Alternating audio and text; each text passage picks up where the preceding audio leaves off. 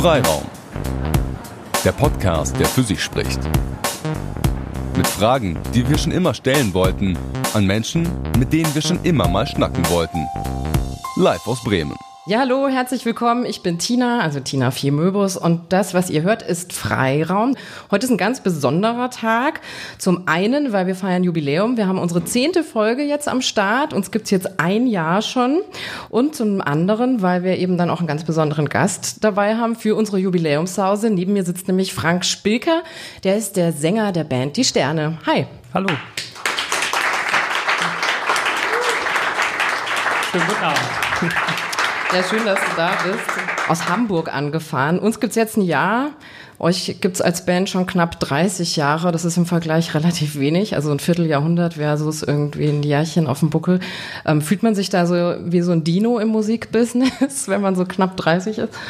Fühlt man sich im Allgemein vielleicht in meinem Alter oder so, wenn man irgendwas schon so lange macht wie ein Dino.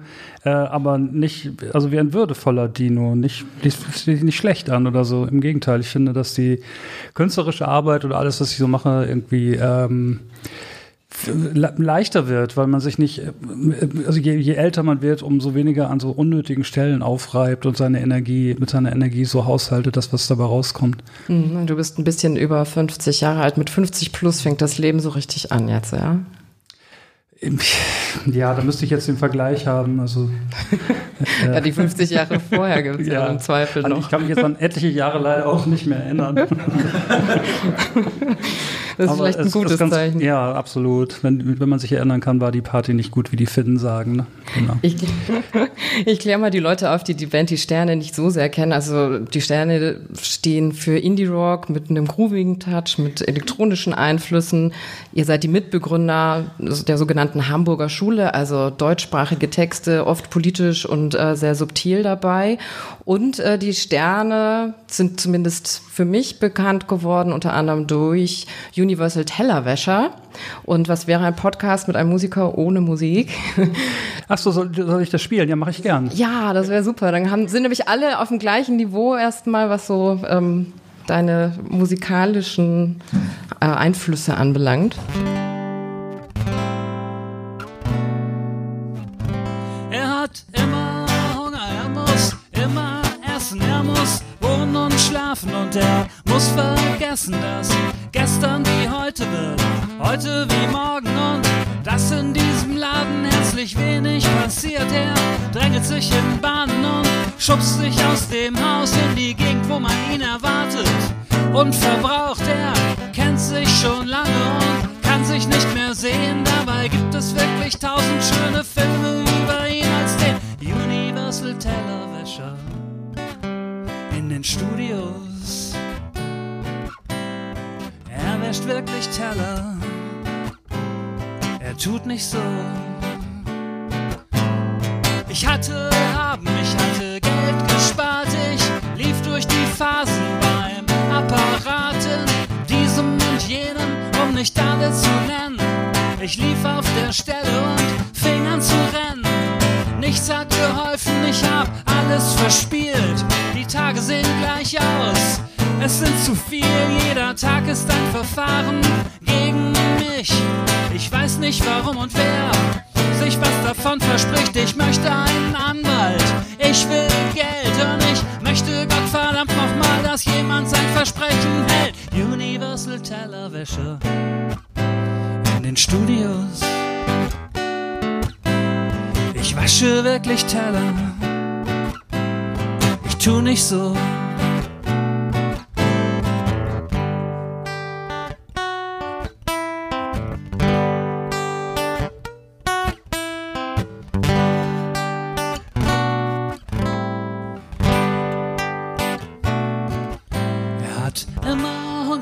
Muss immer essen, er muss wohnen und schlafen und er muss vergessen, dass gestern wie heute wird, heute wie morgen und dass in diesem Laden herzlich wenig passiert. Er drängelt sich in Bahnen und schubst sich aus dem Haus in die Gegend, wo man ihn erwartet und verbraucht. Er kennt sich schon lange und kann sich nicht mehr sehen. Dabei gibt es wirklich tausend schöne Filme über ihn als den Universal Tellerwäscher den Studios. wäscht wirklich Teller. Er tut nicht so. Universal Tellerwäsche in den Studios. Ich wasche wirklich Teller. Ich tu nicht nur so.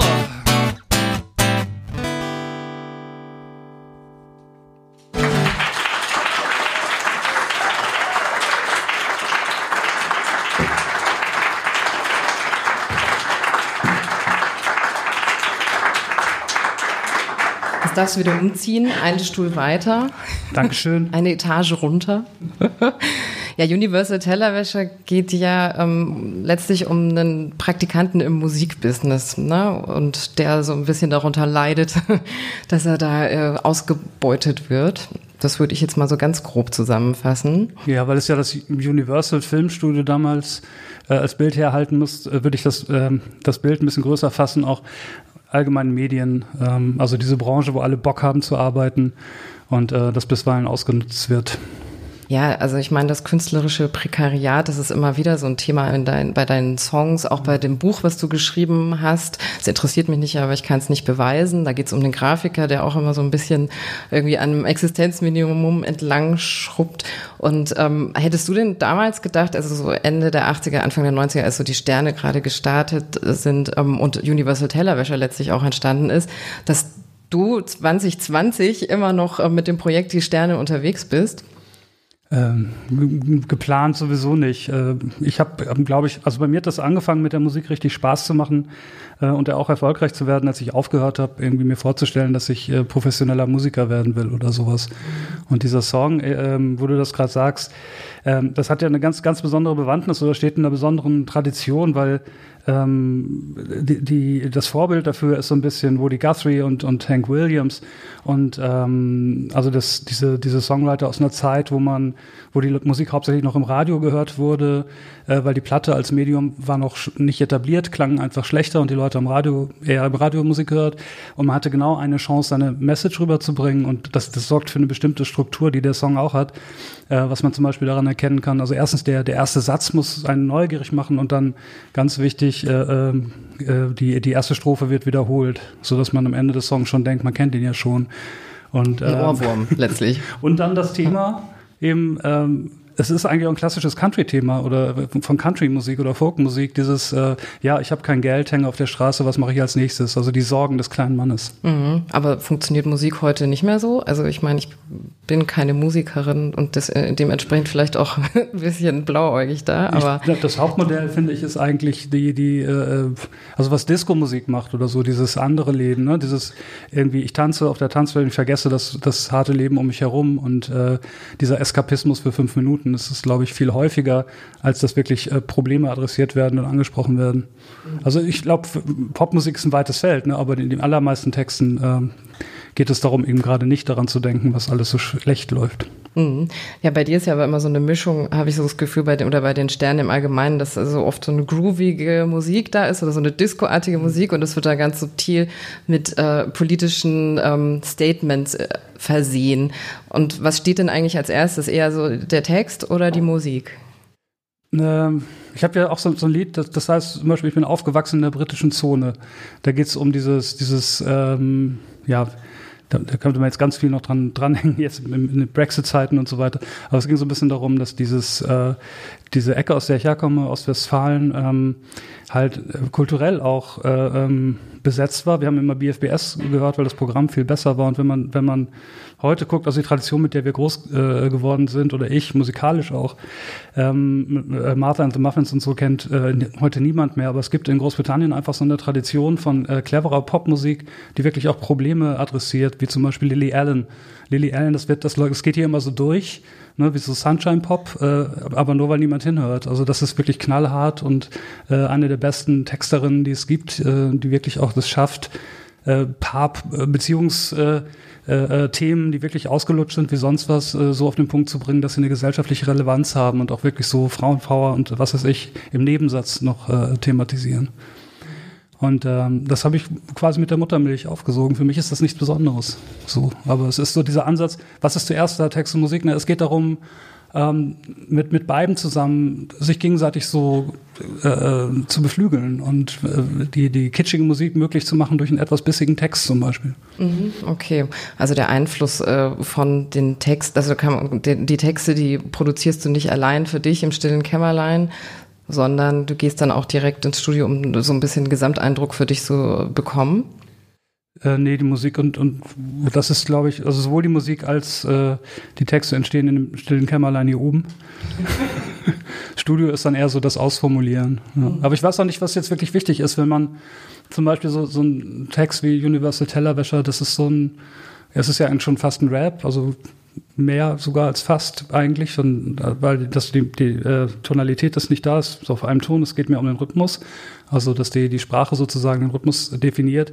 Und dann sind ja die Akkorde fast schon egal. Das heißt, die, der Text definiert eigentlich äh, die Musik und nicht umgekehrt. Also das läuft mal so, mal so, aber bei mir ist eigentlich immer eher so eine Grundidee da, die beides betrifft, also Text und Musik.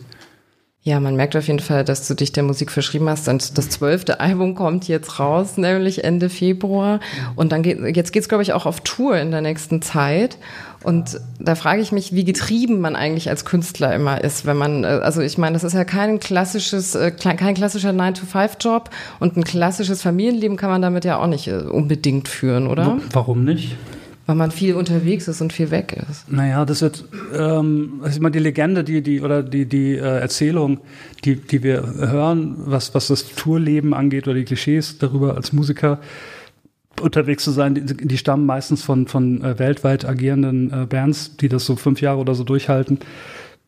Und ähm, das geht tatsächlich nicht. Wenn man zwischen, zwischen Japan und Nordamerika unterwegs ist, ähm, dann ist eine Tour eben auch nicht äh, vier Wochen, sondern äh, vier Monate lang oder ein, ein halbes Jahr und dann muss gleich die nächste Platte gemacht werden und so. Bei einer deutschsprachigen äh, Band ist das nicht das Problem, muss man sagen. Und dann ist es noch so, je größer das Projekt, äh, desto weniger Auftritte sind es eigentlich, weil äh, natürlich die, also wenn man die Arenen dann spielt, wie vielleicht die Ärzte oder Herbert Grönemeyer, dann sind das noch drei Konzerte im Jahr höchstens. Also das ist dann nicht so, schlimm. Bei mir ist es ein bisschen mehr. Die Konzerte sind etwas kleiner, aber es ist überschaubar. Ich bin, glaube ich, äh, weniger ähm, von zu Hause weg als jemand, der erstmal beruflich vielleicht so zwei Standorte hat oder so. Mhm, okay. Und außerdem sind die Kinder aus dem Haus. Die Kinder sind aus dem Haus. Waren die früher dann auch mit auf den Konzerten und mit unterwegs? Nee. Auch heute nicht.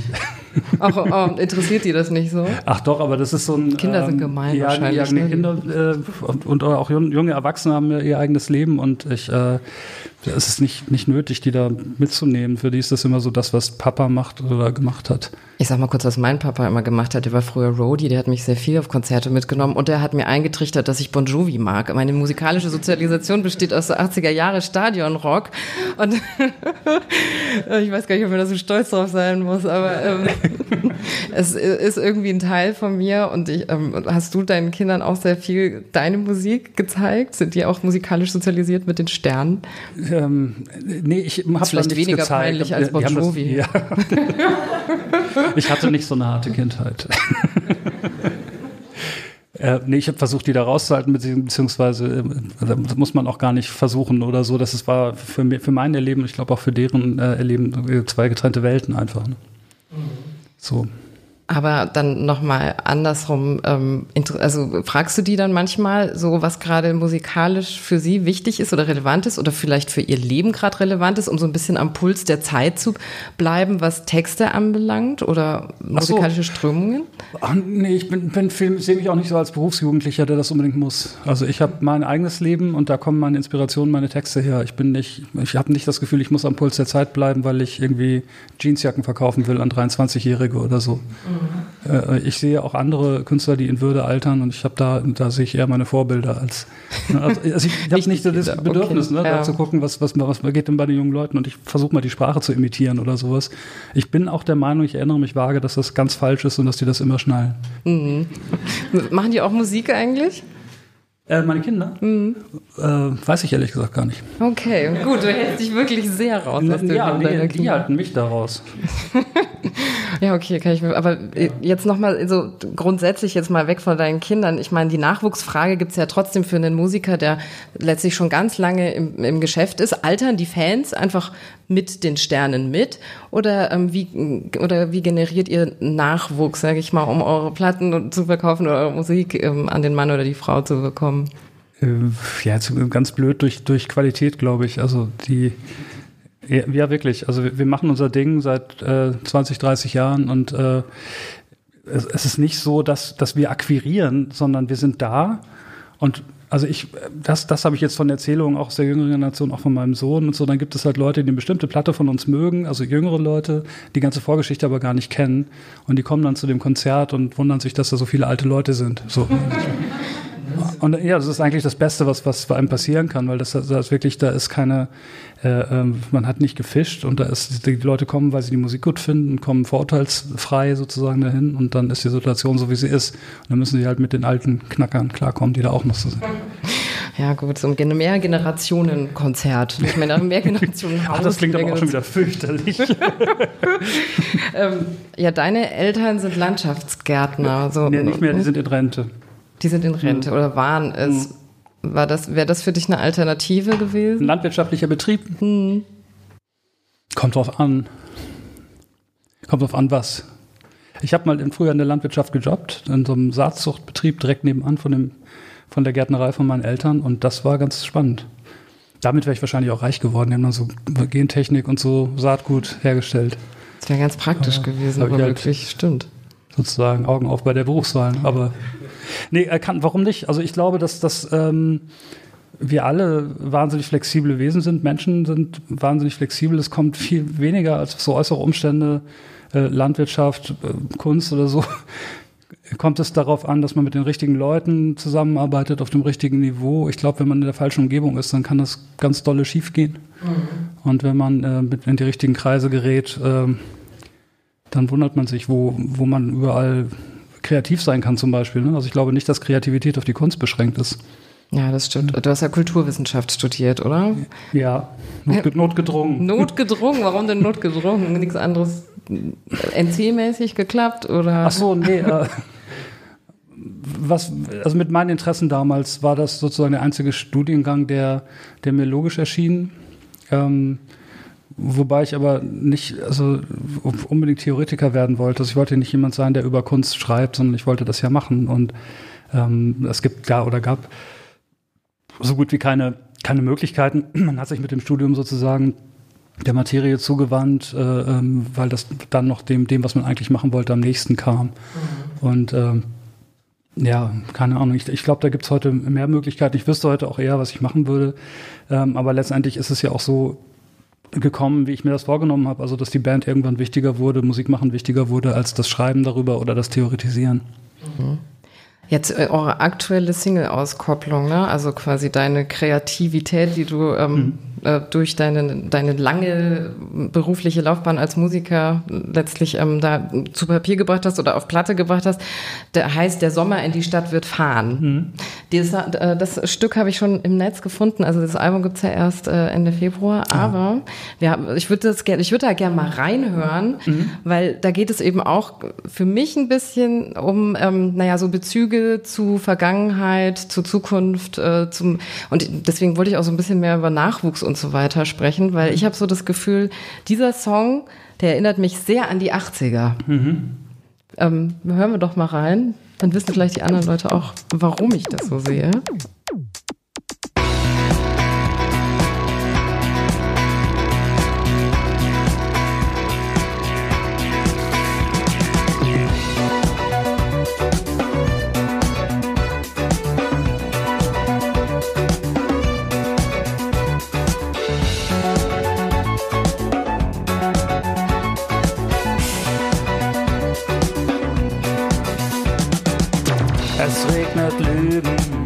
Es regnet Phrasen, komm, lass uns feiern, Das ist total das äh, Club-Feeling, was man da bekommt. So eine 80er-Jahre-Disco-Nummer, so eine düstere Disco-Nummer ist das.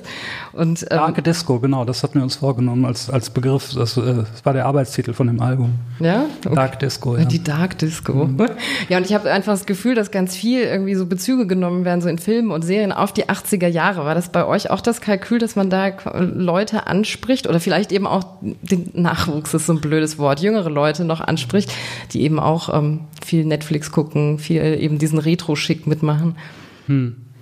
Nee, ähm, viel weniger Kalkül, als man denkt, glaube ich. Ähm, ich, ich glaube, die, diese Spurensuche, also Retro ist sowieso ganz, ganz schwierig. Also Retro, ähm, oh, so, ein Trend, den, dem, wir schon quasi in den 90ern au- ausgelebt haben, unfreiwillig sozusagen. Also wenn man in dem Moment, wo man so Bezüge schafft, die nicht sowieso überall schon so zu sehen sind, wo den, den Leuten auffällt, ah, da gibt es einen historischen Bezug, dann, dann wird ja schnell so ein Retro-Etikett drangehängt. Aber im Prinzip hat, Musik und haben Musiker das immer schon gemacht, dass man sich so, ja, also auch jahrzehnteübergreifend orientiert hat, um wieder Elemente in die Musik zu bringen, die nicht gerade völlig breit getreten sind. Und ähm, das, ist, das ist immer schon ein guter Trick gewesen. Ich erinnere mich in den 80er Jahren, viele, viele Musik, äh, die in den 80er Jahren entstanden ist, war eigentlich äh, 60er Jahre Revival. Oder damals hat man Revival gesagt und nicht Retro. Und ähm, viel, viel ähm, Musik, die in den 90ern entstanden ist, hat sich auf die 70er bezogen und so weiter. Ähm, ich finde jetzt, äh, also ich, ich sehe, ich höre in dem, in dem Sound eigentlich mehr so 70er Jahre Bezüge, aber natürlich die späten 70er Jahre, äh, 78, äh, schick und so weiter. Äh, ich bin ja, ich halte mich ja für eine Reinkarnation von Nile Rodgers, obwohl der noch lebt. Ist das so? Und das hört man auch so. Und Nile Rodgers aber wiederum hat natürlich in den 80er Jahren auf allen In-Excess-Platten Gitarre gespielt, auf allen Madonna-Produktionen und so weiter. Und diesen Gitarrensound kennt man ja zum Beispiel. Und das, das kann dann auch sein, dass man das für 80er Jahre Musik hält oder so. Auf der anderen Seite ist, äh, das sind halt so die Sachen, die die Sterne sich so rausgeguckt haben. Das hat natürlich viel mit so dem eigenen Erleben der eigenen musikalischen Sozialisation zu tun. Äh, auch zum Beispiel diese, diese Disco, ähm, äh, ikonischen äh, Disco-Grooves von, von äh, Chic zum Beispiel sind ja dann auch die, die Grundlage für das bekannteste Hip-Hop-Stück äh, äh, bis, bis heute eigentlich äh, äh, Sugar Hill Gang, ne? ähm, Rappers Delight.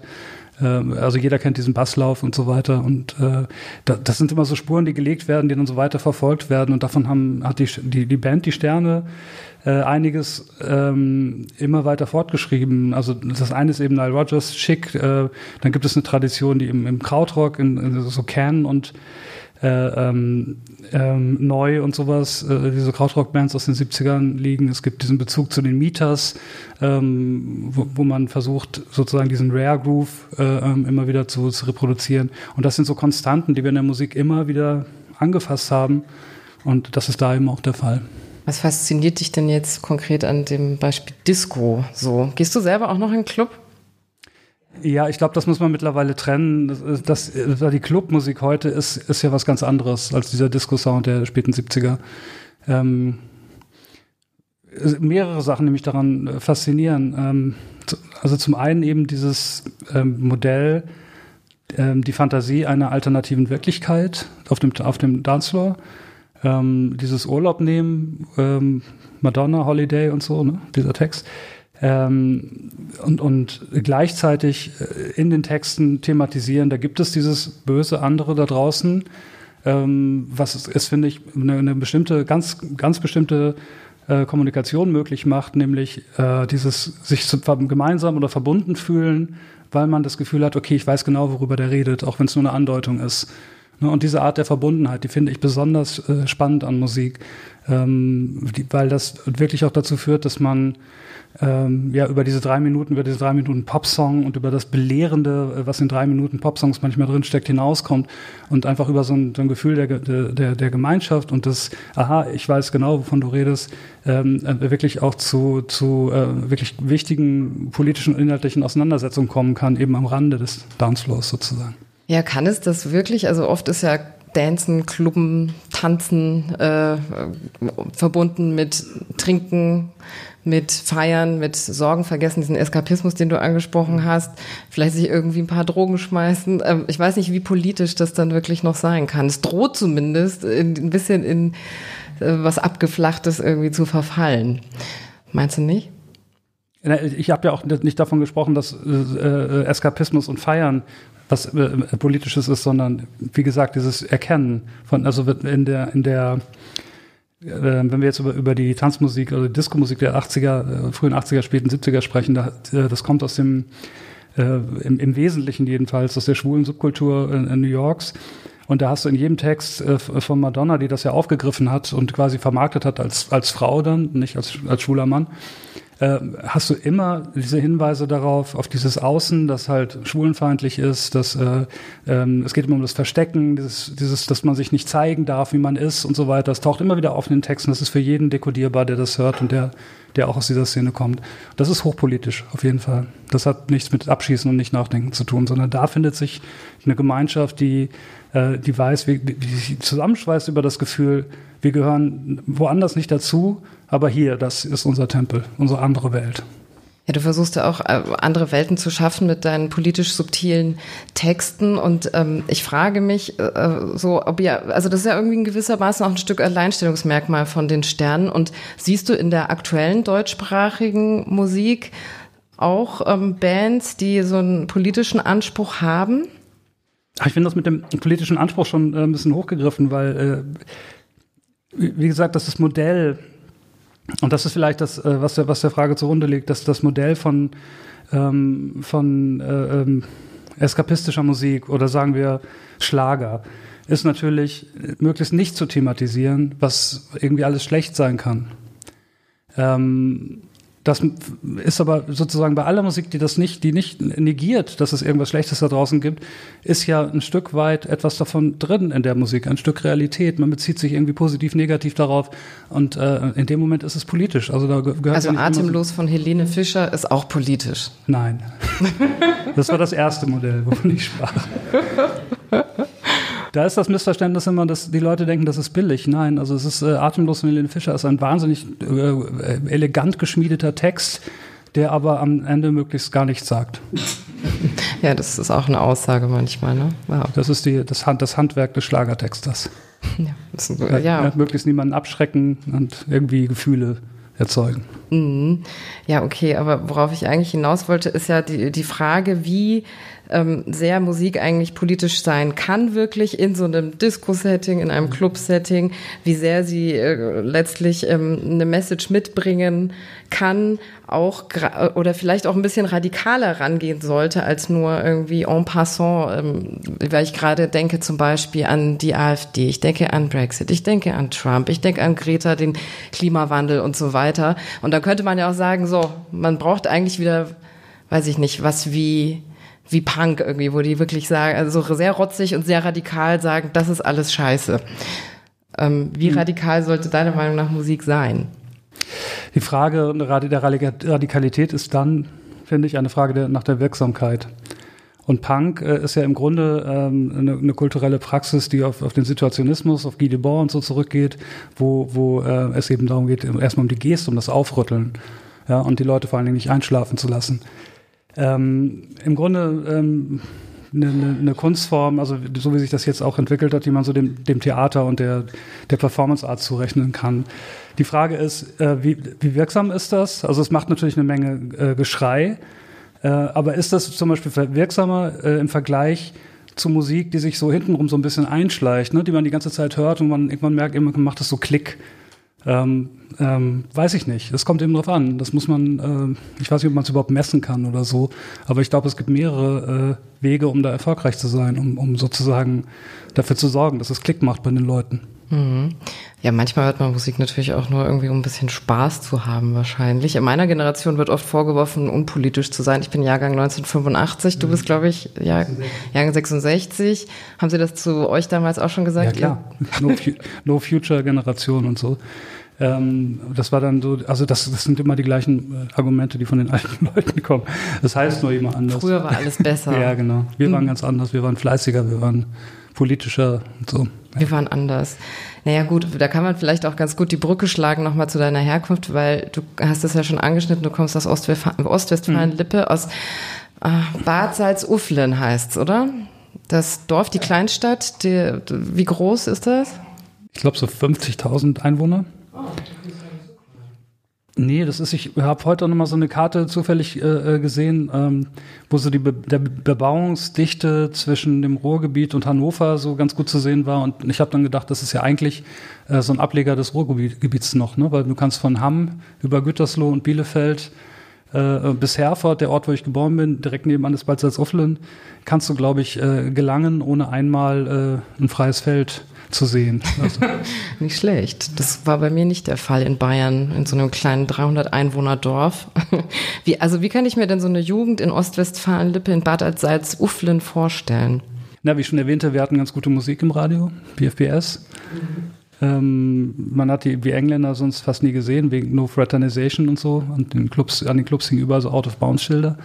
Ähm, aber wir waren mit sehr guter Musik versorgt und ansonsten äh, kulturell ziemlich Einöde. Also das große Problem, was man hat, wenn man unter 18 ist, äh, ist, dass es keinen öffentlichen Nahverkehr gibt und man nirgendwo hinkommt. Und man ist angewiesen auf den, den Typen, der mal ein Auto hat und dann bei uns gab es einen Disco-Bus. Ja, Disco-Bus. Man, man ey, das ist toll, tolle Zeile, angewiesen auf den Disco-Bus.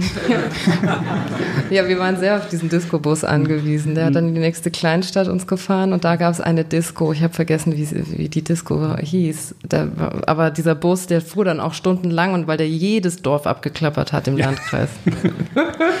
das war dann auch ganz schön hart, wenn man ein bisschen was und Dann durfte man darin nicht rauchen wahrscheinlich. Ja, nee, durfte man nicht. Nur in den Bussen die, mit den örtlichen Skivereinen, die dann eben in die Alpen gefahren sind. Da durften alle rauchen und trinken. Naja, gut, also ich. Interessante Geschichte. naja, ich frage mich dann, also ich weiß einfach, dass so eine Sozialisation komplett anders läuft als so eine städtische. Was würdest du denn sagen, ähm, kannst du, was ein Städter nicht kann? Oh, ich bin da ungern so pauschal, aber das stimmt schon. Also die meisten Leute, die, die in der Stadt groß werden, haben leiden nicht unter diesem äh, Mangel an kulturellen Angeboten. Da gibt's also dann mehr als genug. Dann geht's eher darum, was ist das coolste Angebot. Und ähm, dieses sich dann selbst versorgen müssen, was wir ja gemacht haben. Wir haben ja dann Bands gegründet und irgendwie Theater oder Performance-Sachen organisiert, also schon in der Schule, so spätestens mit 14, ähm, um irgendwas äh, ähm, auf die Beine zu stellen, außer äh, Arbeit und Fernsehen und so ähm, dass, also dieser, dieser Antrieb oder äh, vielleicht auch der, aus der Verzweiflung geborene Antrieb, ähm, den haben Leute, die, die wirklich innerstädtisch aufgewachsen sind, nicht so. Aber es sind, finde ich auch, ich kenne relativ wenig Leute zum Beispiel in Hamburg, die wirklich in der Innenstadt groß geworden sind, weil meistens, äh, vielleicht liegt das daran, welchen Leuten man begegnet, also ich wohne in Hamburg, hat man schon gehört, äh, kommen die dann eben aus Pinneberg oder Bergedorf doch. Äh, die Leute, die was machen im Kulturbetrieb. Wo wohnst du in Hamburg? Ich wohne jetzt äh, genau in der Mitte. Genau in der Mitte. Ja, Karoviertel, das ist quasi die Mitte. Und das ist ja schon mehr als 30 Jahre, glaube ich. Bist du denn noch mal manchmal in Bad Salzuflen? Hast du da noch ja, Freunde? Ich habe hab ja Familie da. Eine Freunde auch noch, ein paar. Die besuche ich einmal im Jahr zu Ostern. Machen wir da so ein ehemaligen Treffen und so. Aber die, das wird immer weniger natürlich. Es wird immer weniger. Ja.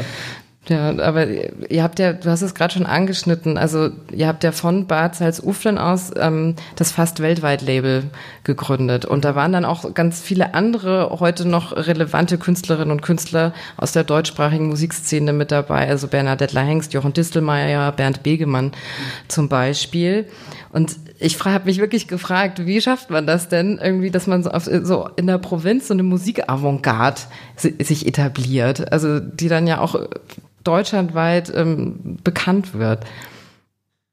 Ja, wie, keine Ahnung, also ob du das Na, Wie habt ihr es denn gemacht? Vielleicht fangen wir damit an. Wir waren also, halt sehr verzweifelt. Dass, dass wir uns dann ähm, um dieses Studio von Frank Werner, den darf man nicht vergessen dabei, den kennt natürlich jetzt niemand, weil er nicht Musik gemacht hat, aber der hatte, der hat sich halt so ein Studio vom Munde abgespart und das war damals wirklich noch so das Zünglein an der Waage, weil man äh, heutzutage kann jeder Aufnahmen mit dem Laptop machen und ein paar Mikros leihen und das machen. Damals war das eben recht teuer, so dass man überhaupt so äh, Aufnahmen machen konnte, die anhörbar waren und wir hatten diese Möglichkeit und um dieses Studio von Frank herum hat sich dieses Label äh, äh, gebaut. Und das war ähm, ein, ein Label und das, das, da gab es eigentlich überhaupt keine künstlerischen Gemeinsamkeiten so richtig. Also irgendwann natürlich dieses deutschsprachige, auf das man sich geeinigt hat.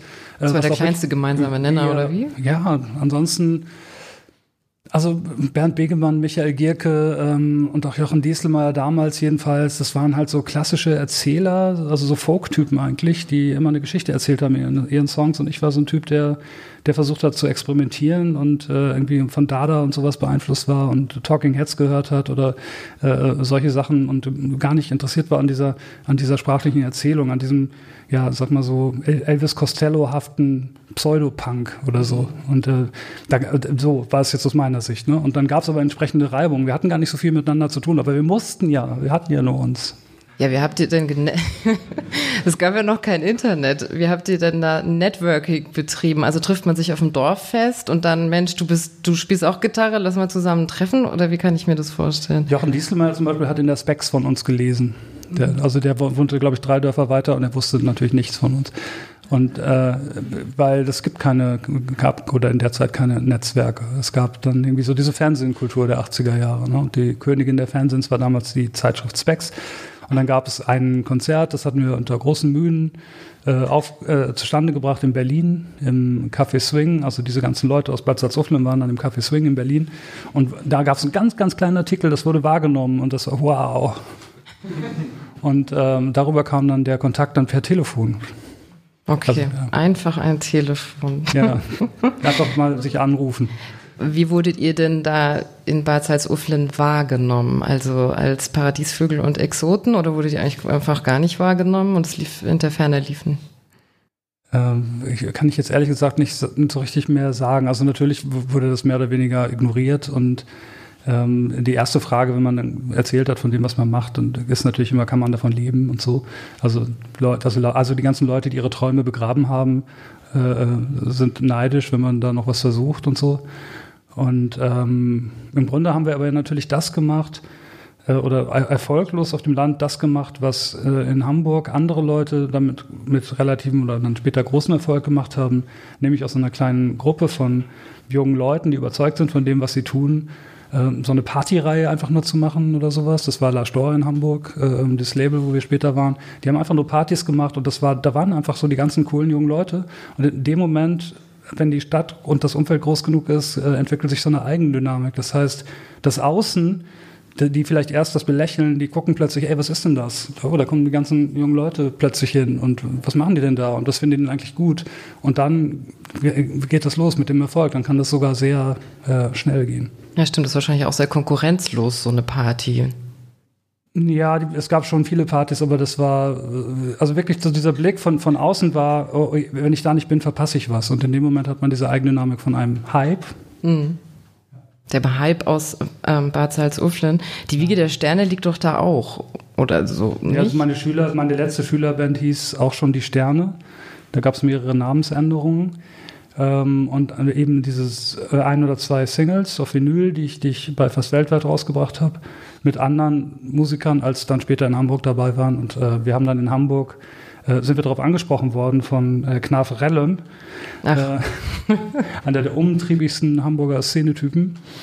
Ähm, und ja, irgendwie so von, von ihm so integriert worden in diese, diese Hamburger Szene und weil es diese zwei Singles schon gab, haben wir dann auf dem Namen und dem ganzen Konzept aufgebaut. Wie schwierig war es denn, sich dann in der großen Stadt in Anführungszeichen zu etablieren, also in Hamburg? Also ich habe bis heute nicht das Gefühl, dass ich in Hamburg etabliert bin. ähm, was ist etabliert? Keine Ahnung. Also man, man hat Fans, ne? man hat ähm, so Community vielleicht und ähm, eine gewisse Neugierde, wenn man das macht.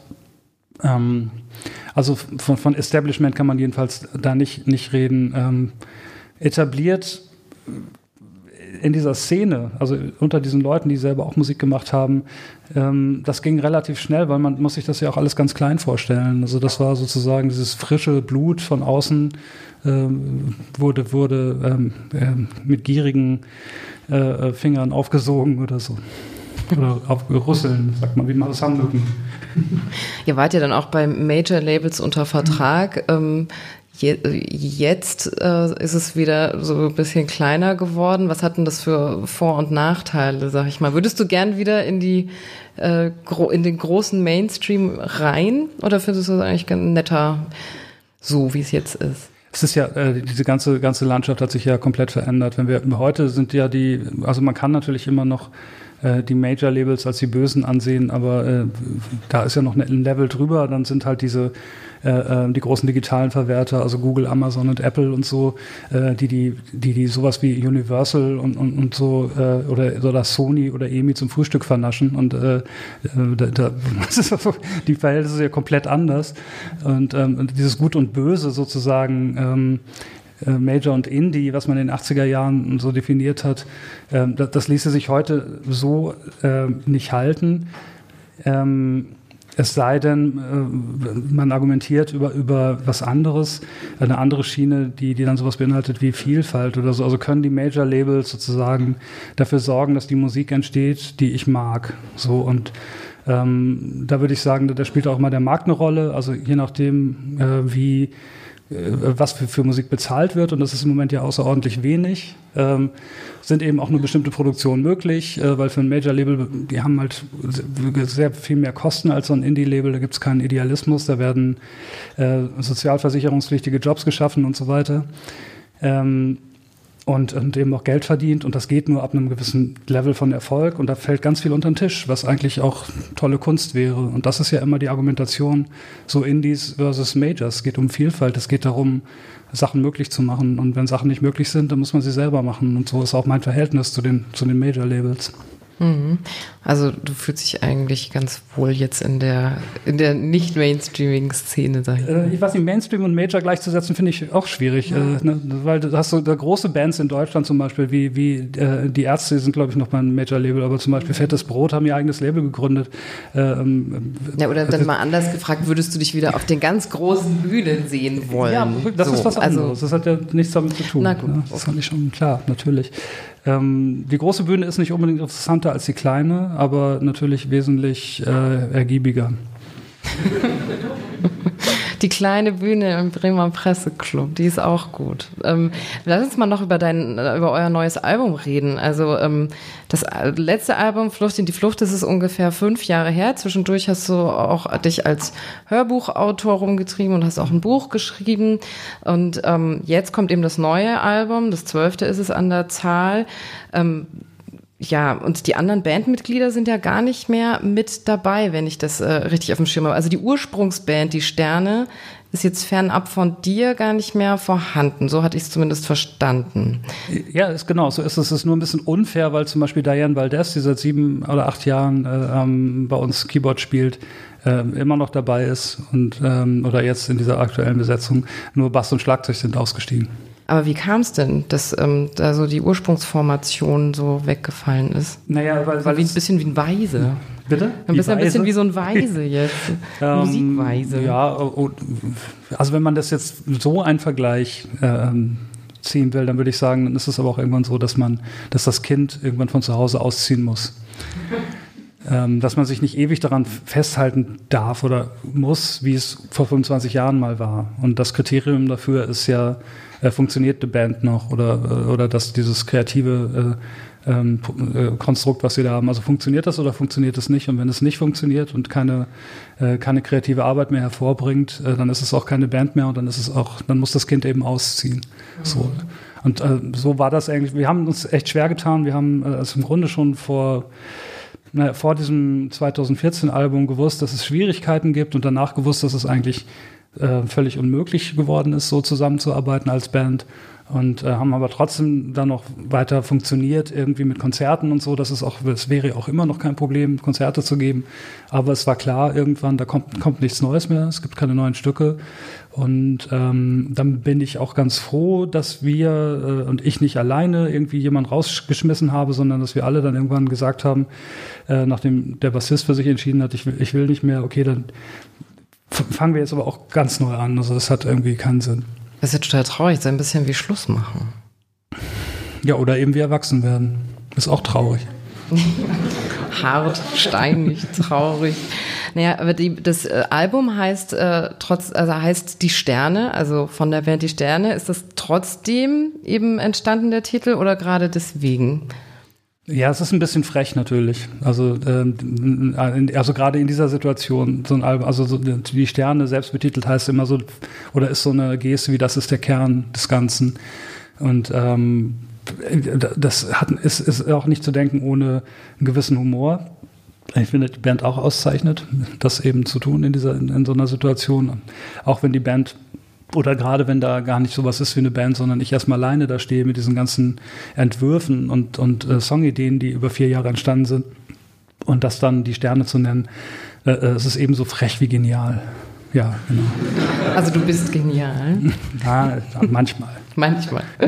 ähm, ja, du hast auch geschrieben in dem Interview, nee, auf eurer Seite steht das genau, dass das neue Album weniger Band, mehr Kollaboration ist. Also was heißt das denn konkret in der Umsetzung? Also ich meine, ihr tourt jetzt zusammen, ihr habt das Album aufgenommen, das ist ja super schwierig, dann komplett in so, einer, in so einem neuen Mix ähm, mhm. zu arbeiten, oder? War es eben überhaupt nicht, erstaunlicherweise. Also es war äh, überhaupt keine äh, also es war sehr viel leichter, jetzt mit Leuten zu arbeiten, die echt Bock haben, auch äh, mit mir zu arbeiten zum Beispiel und, ähm, und, und nicht irgendwie genervt sind davon, das zum zwölften Mal tun zu müssen oder sowas. Ähm, es war von Anfang an total ähm, quasi blindes Verständnis. Ähm, hatte auch eine Vorgeschichte auf der anderen Seite. Ich habe ja mit dem, dem Philipp Jansen und, und Philipp Thiels von, von Spar gearbeitet. Ähm, die haben sich ähm, vor, ich glaube 2004 oder so von ihrem ersten Sänger Thomas Mahmud getrennt oder zwei Jahre später, ich weiß nicht mehr genau. Und ähm, ich kenne die alle seit, seit da schon, also wir kennen uns gut, wir haben unsere gegenseitigen Karrieren verfolgt und die haben seitdem immer ohne Sänger eigentlich äh, sehr viel Instrumentalmusik oder mit Gastsängern gearbeitet und sehr viel elektronisch auch und die waren so froh, dass da endlich mal jemand mit Songs ankam und dass da so eine Struktur war und so, ah, geil. Und äh, wir haben wirklich äh, äh, diese Sachen, die ich da schon hatte, äh, wirklich auch wie so ein Schwamm aufgesaugt. Und dann haben wir auch als quasi als Band im Studio noch, noch neue äh, Songs gemacht. Und es ging alles wirklich quasi blind, ohne irgendwas zu besprechen. Das war ganz toll. Und wie kriegt man mit verschiedenen Kollaborateuren einen Sound aus einem Guss hin? Aus einem was? Aus einem Guss, also ähm, ein ja, Album aus einem. Also die Klammer sind natürlich meine, meine Songs ne? und, vielleicht auch so eine Vision, die, die sich auch, ähm, die, die, die ich nicht mal kommunizieren musste, sondern die sich über die lange Bandgeschichte auch kommuniziert. Ähm, mit sehr guten Leuten ähm, ist das dann möglich, äh, äh wenn die das verstehen, was man macht und ähm, ja, keine Ahnung. Also das ist, es war einfach leichter, als als äh, man sich das erträumt hätte. Und dieses Wort Kollaboration oder Kollaboration äh, würde ja auch, damit würde man ja auch eine Band beschreiben. Es ist ja nicht so, dass das das Gegenteil von Band ist. Eine, eine Band äh, kollaboriert bestenfalls auch. Äh, nur es ist was anderes eben in so einer fragilen Situation. Man fängt gerade erst an und man macht so Songs, die der, die der Sänger in den letzten vier Jahren geschrieben hat. Dann zu behaupten, so wir sind's, wir sind die Sterne, das ist die neue Band und dann macht man so ein Foto, stellt sich vor eine Wand und jemand drückt ab und dann so ja klar, alles klar, neue Band. Diese Behauptung ist, finde ich, noch frecher eigentlich als äh, einfach nur zu, äh, das Album Die Sterne zu, zu nennen, weil wir eigentlich jetzt, wenn wir auf Tour gehen im Februar und im März, erst sehen, wie wir da so menschlich zurechtkommen und wie das auf der Bühne klappt und so weiter. Jetzt noch Trainingslagerzeit, so ja, ein bisschen. Ein bisschen. Okay, jetzt inhaltlich und soundtechnisch, wie klingt denn das neue Album? Ist es ein Bruch mit dem alten? Ist es ein Neuanfang? Wie würdest du es beschreiben? Also äh, vielleicht, das kann, kann, auch immer andere besser als ich. Ich finde, es ist sehr viel, ähm, also es muss nicht beweisen, was anderes zu sein oder äh, was Neues zu sein, weil es ist durch schon allein durch die Besetzung was Neues. Und es sind sehr viele Aspekte, ähm, was ich vorhin auch schon beschrieben habe, diese Einflüsse, die die Sterne haben, die sozusagen Eckpunkte immer waren in dem, in dem Kosmos, die Sterne äh, einfach nochmal neu in, in dieser anderen neuen Besetzung, in diesem neuen Umfeld entstanden und haben dadurch einen anderen Glanz, einen anderen Sound, eine andere Patina vielleicht auch. Also das ist, äh, so würde ich es beschreiben. Mhm. Das ist ein ja, wir theoretisieren das jetzt so ein bisschen. Vielleicht hören ja, wir es uns ja. einfach nochmal an. Wäre fragbar ähm, einfacher. du hast die Songs auch mitgebracht, in, also ein paar Songs in, Akust äh, in mhm. Akustikversionen. Das können wir jetzt gleich hören. Der Sänger der Band Die Sterne war das im Freiraum-Podcast. Frank Spieker, danke dir, dass du da warst. Sehr gern.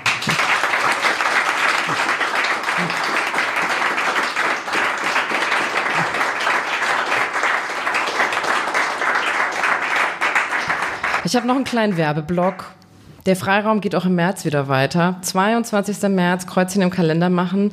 Da wird, ganz schön, da wird auch irgendwie sehr viel getrunken und gegessen, nehme ich an. Aber das Ganze ein bisschen nobler, weil Billy Wagner wird zu Gast sein. Er selbst ist ein ausgezeichneter Weinsommelier und er betreibt ein Sternerestaurant. Ah, ein Sternerestaurant in Berlin. Weinsommelier.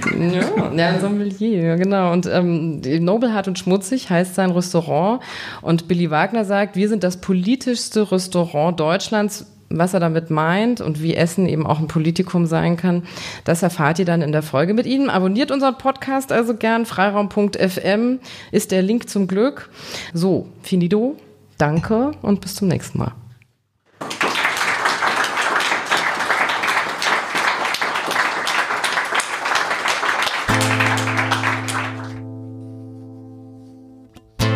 Ach, wenn wir jetzt sagen könnten, es wäre egal, wo wer geboren wäre oder als was. Mann, Frau, Frau, Mann, will oder kann.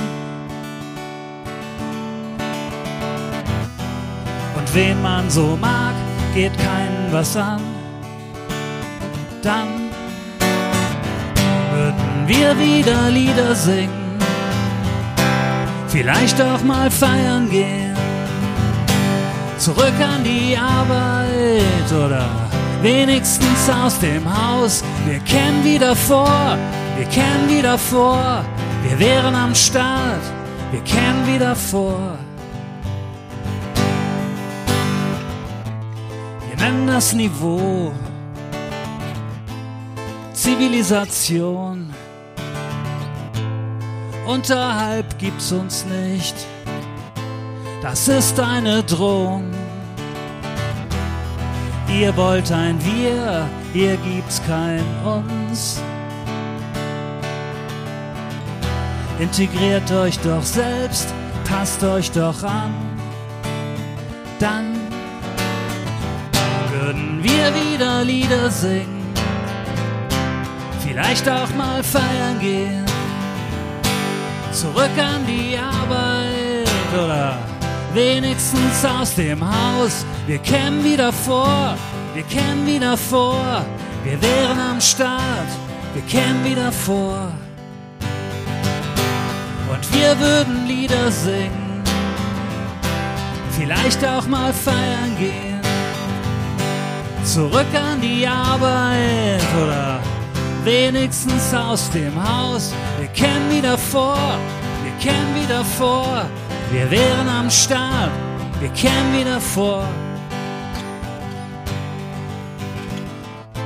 Aber ich sehe euch tanzen, ihr ganz allein mit den Verbrechern.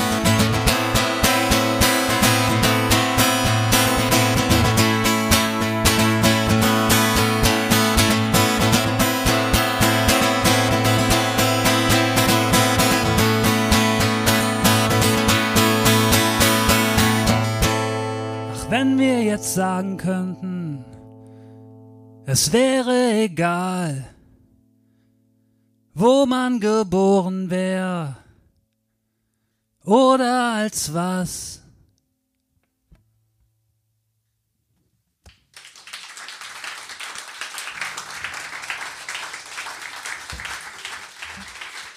Dankeschön.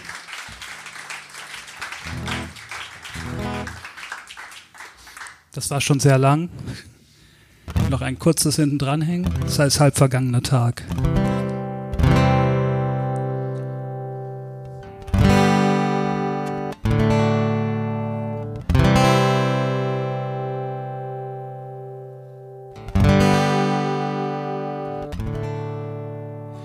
Halb vergangener Tag, wie geht es dir?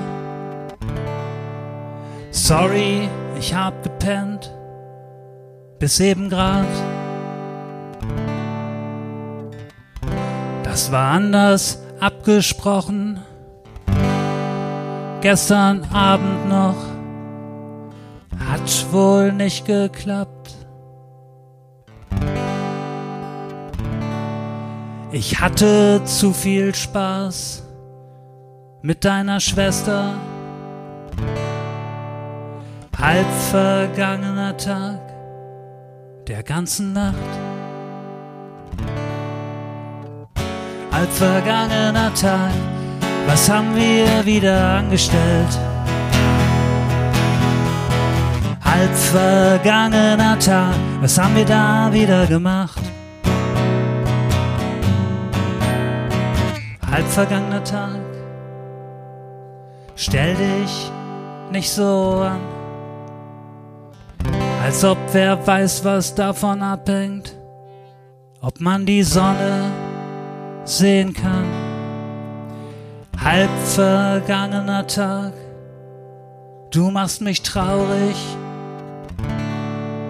du versuchst zu optimieren. Und was kommt dann? Ich weiß, das war anders abgesprochen.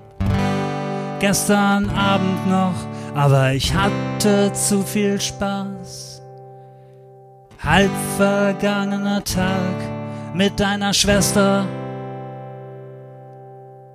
Der ganzen Nacht. Halb vergangener Tag, was haben wir wieder angestellt? Halb vergangener Tag, was haben wir nur wieder gemacht? Halb vergangener Tag, was haben wir wieder angestellt? Halb vergangener Tag, was haben wir da wieder gemacht? Halb vergangener Tag, bis morgen dann. Vergangener Tag, gute Nacht.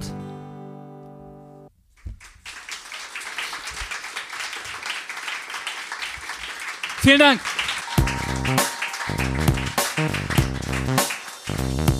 Den Freiraum-Podcast hört ihr überall, wo es Podcasts gibt. Wenn euch gefällt, was wir machen, dann gebt uns doch eine Bewertung bei iTunes oder der Podcast-App eurer Wahl. Das erhöht unsere Sichtbarkeit und motiviert uns weiterzumachen. Wenn ihr uns einen Audiokommentar schicken wollt, geht auf unsere Homepage freiraum.fm. Dort findet ihr auch die Show Notes und den Link zu unserer Steady-Unterstützerseite. Allen Spendern, die den Freiraum ermöglichen, ein großes Dankeschön. Freiraum.